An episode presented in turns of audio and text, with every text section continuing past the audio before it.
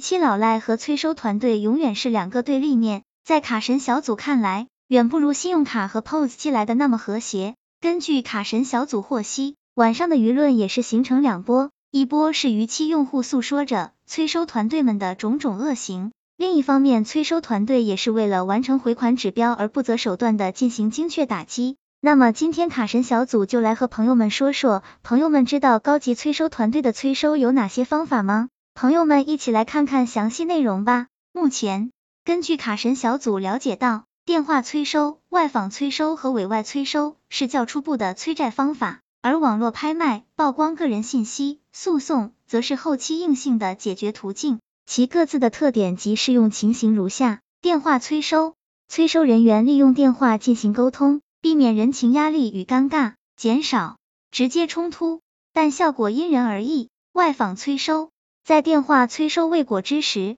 以合情合法的现场外访予以辅助。外访催收是一种非常直接有效的催收方式，很多银行及小额信贷机构都在用。委外催收，委外催收的意思就是委托外包给第三方催收机构，将不良贷款项目委托给有相应资质的第三方催收公司进行催收，能够节省委托单位的人力物力，凭借专业的第三方机构更好的回收欠款。网络拍卖，在法律法规许可的条件下，将债务人的资产如房子、车子、债权等，做成适合散户投资的产品，在互联网上予以拍卖，能以较快速度归还逾期款项。诉讼催收，即向法院提起诉讼进行催收。诉讼类型包括民事诉讼、刑事诉讼两种。诉讼催收针对的欠款人群，主要是有能力还款却不还的借款人。曝光个人信息予以施压或加入黑名单，PTOP 平台曝光逾期用户的个人信息来进行催收，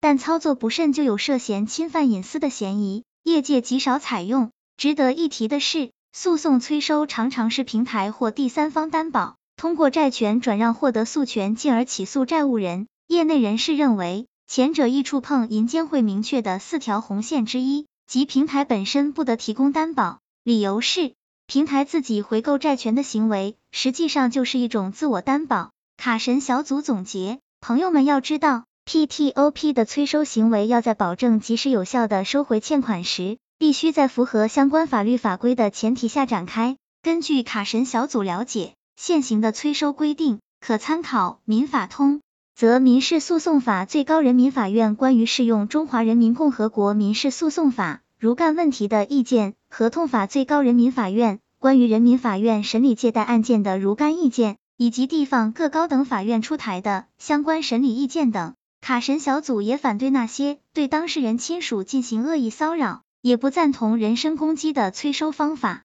欠债还钱，你有事说事情，如果对方老赖，请直接去法院起诉。但卡神小组要说的，如果你催收用了违规的方法，用了暴力的手段。你本身也是一种违法，希望这个资料对朋友们有所帮助。